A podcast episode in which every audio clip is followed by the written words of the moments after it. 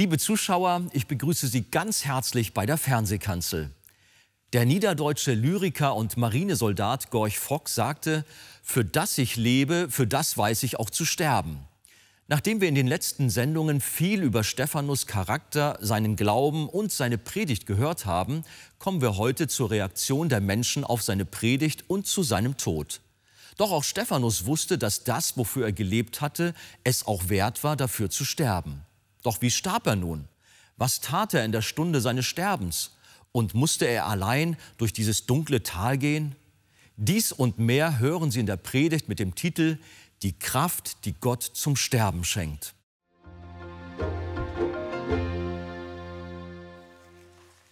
Wir wollen heute miteinander über Stephanus sprechen, über sein Martyrium und sehen, wie dieser Mann auch in Gott ruhte. Steht doch gerne mit mir auf zusammen und wir lesen Apostelgeschichte 7, Vers 54 bis 60 und Kapitel 8, Vers 1. Als sie aber das hörten, schnitt es ihnen ins Herz und sie knirschten mit den Zähnen über ihn. Er aber voll Heiligen Geistes blickte zum Himmel empor und sah die Herrlichkeit Gottes und Jesus zur Rechten Gottes stehen. Und er sprach, siehe, ich sehe den Himmel offen und den Sohn des Menschen zur Rechten Gottes stehen. Sie aber schrien mit lauter Stimme, hielten sich die Ohren zu und stürmten einmütig auf ihn los. Und als sie ihn zur Stadt hinausgestoßen hatten, steinigten sie ihn. Und die Zeugen legten ihre Kleider zu den Füßen eines Jünglings nieder, der Saulus hieß. Und sie steinigten den Stephanus, der den Herrn anrief und sprach, Herr Jesus, nimm meinen Geist auf.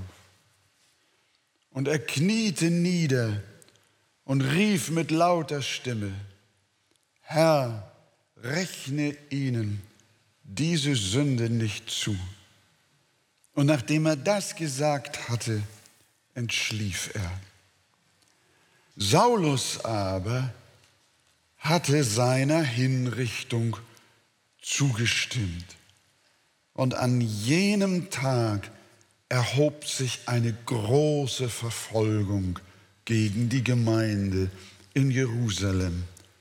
Und alle zerstreuten sich in die Gebiete von Judäa und Samaria, ausgenommen die Apostel.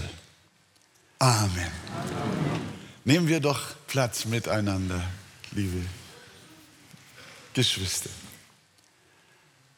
Ja, wir sehen hier, was die Predigt des Stephanus bewirkt hat. Von Erweckung kann man ja nicht reden. Wir können jetzt voreilig sein und sagen, naja, also das, was hierbei rausgekommen ist, das war nicht viel. Der Mann war doch wohl nicht voll Geistes und hat auch nicht so viel Kraft gehabt. Aber wenn wir den Text ganz genau uns anschauen, dann hat der Herr eine ganz andere Meinung davon. Dann war die Predigt überhaupt nicht ohne Erfolg, sondern auf jeden Fall hat sie, wie man so schön sagt, die Geister geschieden. Und das ist immer so mit Predigten, die die Heilige Schrift zum Inhalt haben. Wenn eine Predigt das Wort Gottes weitergibt, dann kann der Zuhörer nicht neutral bleiben. Dann kann es kaum sein, dass jemand sagt, das geht mich nichts an. Damit habe ich nichts zu tun. Nein, eine biblische Predigt lässt keinen Raum für Neutralität. Da kann man sich nicht raushalten. Entweder bekehren sich die Zuhörer oder aber sie hassen das, was sie gehört haben.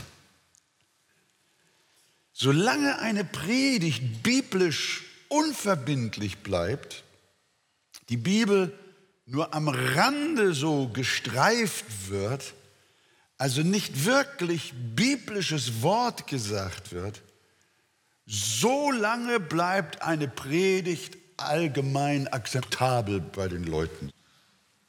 Oh ja, das war nett, der hat gut gepredigt, das war ganz fein so.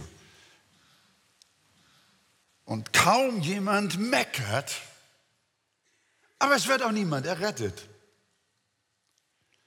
Wenn du predigst, Gott ist ein lieber Gott und er liebt alle Menschen, oh, tolle Predigt.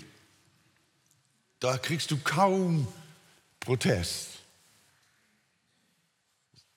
Der Zuhörer bleibt ruhig. Wenn du aber predigst, dass die Gottlosigkeit der Menschen dem lebendigen Gott ein Gräuel ist und dass er mit seinem Zorn über diese Gottlosigkeit kommt und die Menschen, die so leben und handeln, in die Verdammnis führt. Oh! Dann ist es problematisch. Dann merkst du das.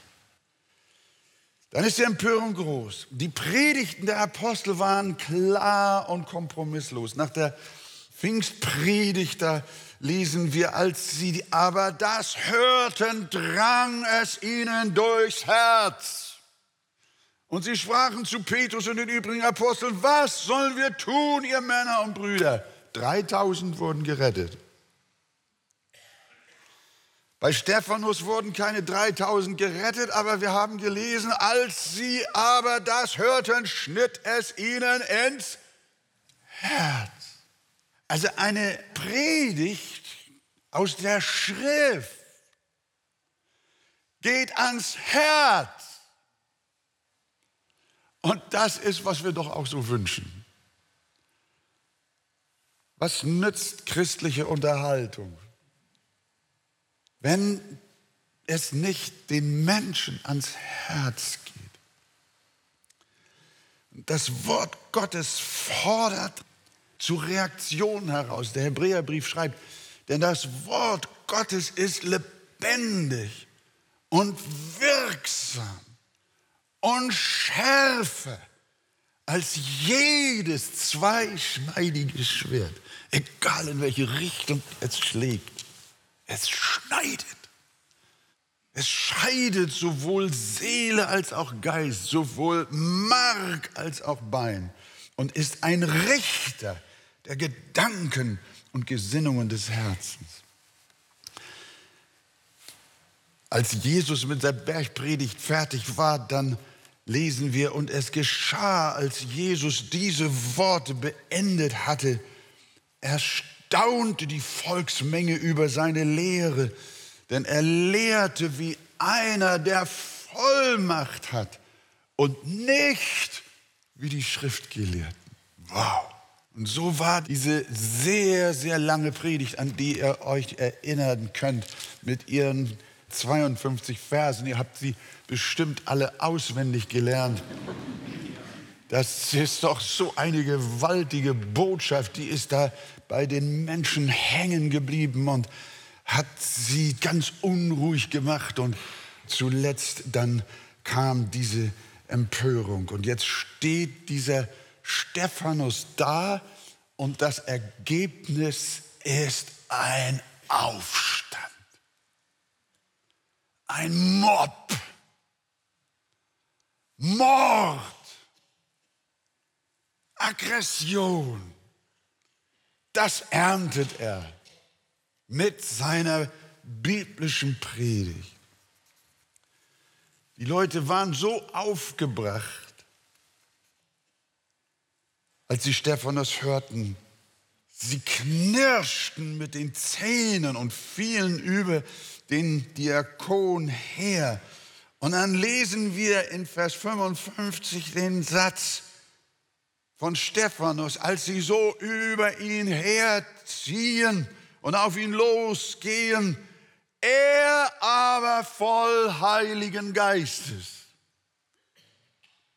Und da wird man ja richtig interessiert, was das jetzt bedeutet in dieser Situation. Ne? Die gehen auf ihn los, wollen ihn umbringen und Stephanus voll Heiligen Geist. Oh, jetzt kommt bestimmt was Gewaltiges. Was ganz Gewaltiges. Ich hätte mir jetzt so gewünscht, dass geschrieben steht, er aber voll Heiligen Geistes hauchte sie mit dem Odem seines Mundes alle nieder. Was haltet ihr davon? Wäre das schön gewesen? Einige nicken auch, ja. Also irgendwie hätte man sich bei so einem Satz doch ziemlich wohl gefühlt. Nein, das lesen wir gar nicht. Wir lesen auch nicht, er aber voll Heiligen Geistes ergriff erneut das Wort und sie brachen alle vor ihm weinend zusammen. Auch das lesen wir nicht. Wir lesen auch nicht, er aber voll Heiligen Geistes heilte einen der Kranken vom Hohen Rat. Da bekehrten sich alle Schriftgelehrten in Jerusalem. Das lesen wir nicht. Gott, was ist denn jetzt hier los? Du sagst, der ist doch voll Heiligen Geistes. Aber wo ist denn jetzt der Heilige Geist? Wo ist denn jetzt die Vollmacht? Wo ist der große Mann? Kann man das, was jetzt folgt, voll Heiligen Geistes nennen, von Steinen zertrümmert werden und am Ende tot liegen bleiben? Das bietet uns aber der Text hier an. Das ist sehr interessant. Der Heilige Geist wirkte nicht so, wie wir das eben vielleicht gerne hätten, sondern obwohl der Diakon voll Heiligen Geistes war, griff dieser nicht in den Vorgang der Steinigung ein, sondern ließ den Mann Gottes unter dem Haufen der Steine sterben. Und das nennt die Bibel voll Heiligen Geistes. Und ich denke, wir sollten jetzt mal schauen, worin zeigt sich jetzt die Kraft des Heiligen Geistes in dieser Schlussphase des Lebens des Stephanus. Einmal sehen wir, er blickt zum Himmel. Das ist ja auch etwas ganz Enormes, während das Getöse und Gebrüll seiner Feinde für Stephanus immer größer wird und die Situation sich gefährlich zuspitzt, da hätte sich doch Stephanus in die Entwicklung einmischen müssen. Wenn auf einmal eine Horde von Menschen auf dich zukommt und die greifen dir nach dem Leben und die fangen an, mit Steinen nach dir zu schmeißen oder zerren dich aus der Stadt, um dich außerhalb der Stadt zu steinigen, dann musst du doch, wenn du jetzt Betroffener bist, irgendwie da eingreifen und dann vielleicht rufen, halt, halt, halt, lass uns doch noch mal reden. Ich glaube, das ist alles ein Missverständnis. Hört mal, ich erkläre euch das nochmal alles, wie ich das gemeint habe. Und vielleicht kann ich ja auch manches von dem zurücknehmen, aber bitte nicht so. Stephanus hätte sich doch eigentlich involvieren müssen, irgendetwas unternehmen müssen, damit das jetzt nicht so seinen Gang geht. Aber der Stephanus, den interessiert das gar nicht. Der nimmt das lethargisch in Kauf. Der lehnt sich da auch gar nicht gegen auf, kein Wort, sondern die Bibel sagt, er blickt zum Himmel. Und da unten der Tumult. Könnt ihr euch diesen Kontrast versuchen, so im Herzen vorzustellen? Ich finde das ein unglaublich starkes Bild. Das ist, was die Bibel voll Heiligen Geistes hier nennt. Um dich herum rumort es und tobt es. Und dein Herz ist voller Friede und hat nur einen Blick nach oben. Du bist die Ruhe selber. Ho. So was möchte ich bei dir mal sehen. Bei mir aber auch. Da sehen wir etwas. Da ist eine Gotteskraft im Herzen eines Mannes. Es geht über alles hinaus, was man sich denken kann. Dieser Stephanus blickt zum Himmel empor. In einer solchen Lage von allem wegschauen, als ginge sie einen gar nichts an und stattdessen zum Himmel schauen, das geht nur, wenn man voll Geistes ist. Einen solchen Frieden mitten im Sturm hat man nicht in sich selbst. Den hat man nur, wenn man erfüllt ist mit Gottes Kraft. Wenn es um uns kracht und donnert, dann stürzt dich nicht ins Getümmel, das dich bedroht, sondern blick einfach auf zum Himmel. Da fiel mir dieses wunderbare Lied ein, zum Himmel schaue ich empor, wo man dich preist im höheren Chor. Da wird in mir die Sehnsucht kund, Herr, stelle mich auf höheren Grund. Nach dir, nach dir verlangt mein Herz. Zieh mich, Herr Jesus, himmelwärts. Nur so wird Geist und Sinn gesund. Herr, stelle mich auf höheren Grund. Wünschen wir uns, so auf höherem Grund zu stehen, unseren Blick auf Jesus. Ich weiß nicht, was dich jetzt in der letzten Woche alles bewegt hat was dich gequält hat, was dir Angst gemacht, was dich fast in Panik versetzen wollte, was dich bedroht hat. Und du bist total in die Unruhe mit reingezogen und du bist am Agieren und Handeln und Wirken und Verhindern und Verbessern. Und heute hörst du, dass das Allerbeste wäre, gar nichts zu tun sondern einfach auf Jesus zu schauen. Stille zu werden. Ein Aufblick zu Jesus. Und das ist das Erste, was wir sehen, worin sich die Kraft des Heiligen Geistes bei Stephanus hier zeigt. Aber noch mehr, er erblickt Jesus in der Herrlichkeit. Er sieht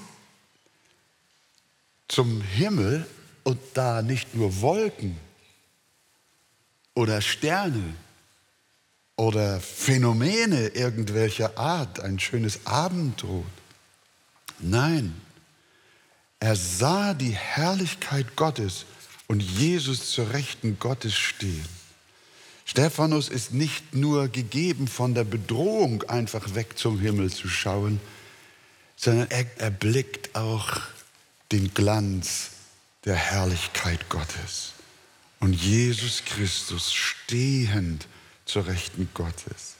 Stephanus sieht nicht nur die Realität des Himmels, das ist gewiss stärkend, aber das andere ist zusätzlich eine persönliche Botschaft.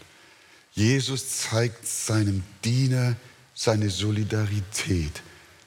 Er erhebt sich von seinem Thron Jesus steht. In der Regel heißt es immer, dass Jesus zur Rechten Gottes sitzt.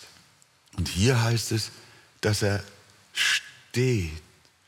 Und die Ausleger sind sich einig und sagen, das ist ein Zeichen der Begrüßung, des Willkommenheißens. Jesus steht auf und sagt, Stephanus, ich stehe zu dir. Stephanus, du bist mein Diener. Komm jetzt nach Hause. Ich warte auf dich. Ich heiße dich willkommen. Bei mir bist du zu Hause. Wo dein Volk ist und wo dein Gott ist, da sollst du sein. Ein Ausdruck der Solidarität mit seinem Diener, aber auch ein Ausdruck der göttlichen Macht und Kraft. Christus regiert und nichts gleitet ihm aus den Händen. Das ergreift Stephanus so sehr, dass er noch einmal das Wort ergreift und laut ausruft. Was sagt er in Vers 56? Er ist so bewegt, vergisst die Leute und alles Getümmel und er ruft es laut, siehe, ich sehe den Himmel offen und den Sohn des Menschen zur Rechten Gottes steht. Er will mit der mordenden Menge überhaupt nicht mehr argumentieren. Er will sie von ihrem Vorhaben auch nicht mehr abbringen. Es ist ihm egal, was sie machen. Stephanus ist allem Irdischen enthoben. Er kann nichts mehr verlieren. Er kann nur noch gewinnen. Aber eines muss er noch loswerden. Er muss es seinen Feinden noch zurufen, damit sie vielleicht doch noch glauben. Liebe Freunde, ich sehe Jesus. Er steht zur Rechten Gottes im Himmel. So voll Geistes war der sterbende Mann. Er sah Jesus aufgestanden und ihn willkommen heißen. Wir hören oft davon, dass heimgehende Christen Jesus sehen. Wir haben viele von ihnen hier in unserer Gemeinde gehabt, deren Ende wir auch miterleben durften. Und so manch einer hat uns erzählt, wie Jesus ihnen nahe war. Mein Vater selber sagte zu mir und meiner Mutter, die wir an seinem Sterbebett standen, Jesus steht schon hier neben mir und er ist gekommen, um mich nach Hause zu holen. Er hat davon berichtet, dass Jesus da war. Liebe Gemeinde, seid ihr euch bewusst, worüber wir jetzt eigentlich reden? Vergiss alles. Vergiss deine Sorgen und den ganzen Kampf, den Jammer auf dieser Erde. Kannst du alles vergessen. Es gibt etwas viel Schöneres, etwas ganz Wichtiges, das am Ende deines Lebens Jesus auf dich wartet. Halleluja. Halleluja. Ja, das kannst du wirklich sagen. Dass Jesus auf dich wartet. Und das ist ja denen geschenkt, die voll Heiligen Geistes sind. Und so beten wir ganz besonders für liebe Geschwister und Freunde, die in diesen Tagen auch durch so manche Not gehen, dass der Herr ihnen Kraft schenkt. Der Heilige Geist gibt uns Kraft auch in der Stunde unseres Sterbens. Wenn Sie vertiefende Ausführungen zu diesem Thema wünschen, empfehle ich Ihnen das Buch Das Evangelium Kennen und Genießen von Pastor Wolfgang Wegert. Lesen Sie besonders das Kapitel Der neue Mensch ist voll Heiligen Geistes. Auf Wunsch erhalten Sie ein Exemplar kostenlos. Und bestellen Sie gerne unser Magazin Die Taube. Diese enthält alle aktuellen Programmhinweise über die Ausstrahlung der Fernsehkanzel sowie weitere Informationen zum Gemeinde- und Missionswerk Arche. Wir freuen uns über jeden Kontakt zu unseren Zuschauern. Sie erreichen uns per Brief, E-Mail oder zu nachfolgenden Zeiten unter der eingeblendeten Telefonnummer. Näheres zur evangelisch reformierten Freikirche Arche finden Sie im Internet. An dieser Stelle wollen wir allen Zuschauern, die für uns beten und uns auch mit ihren Spenden helfen, ganz herzlich danken. Damit haben Sie Anteil an der Verbreitung der guten Nachricht von Jesus Christus. Über eine Spende auf die eingeblendete Kontoverbindung würden wir uns sehr freuen. Es gibt nichts Schöneres, als zu wissen, dass am Ende unseres Lebens Jesus auf uns wartet. Dieses Thema werden wir auch auf unserer kommenden Evangelium für unser Landveranstaltung weiter vertiefen. Pastor Christian Wegert kommt mit einem Team nach Görlitz. Und zwar am Samstag, den 3. März. Der Gottesdienst beginnt um 15 Uhr im Jugendhaus Wartburg. Die genaue Adresse ist Johannes Wüstenstraße 21 in 028 26 Görlitz. Jeder ist herzlich willkommen und laden Sie gerne auch Ihre Bekannten und Freunde ein. Wir freuen uns auf Sie. Das war's für heute. Vielen Dank, dass Sie dabei waren. Tschüss und auf Wiedersehen.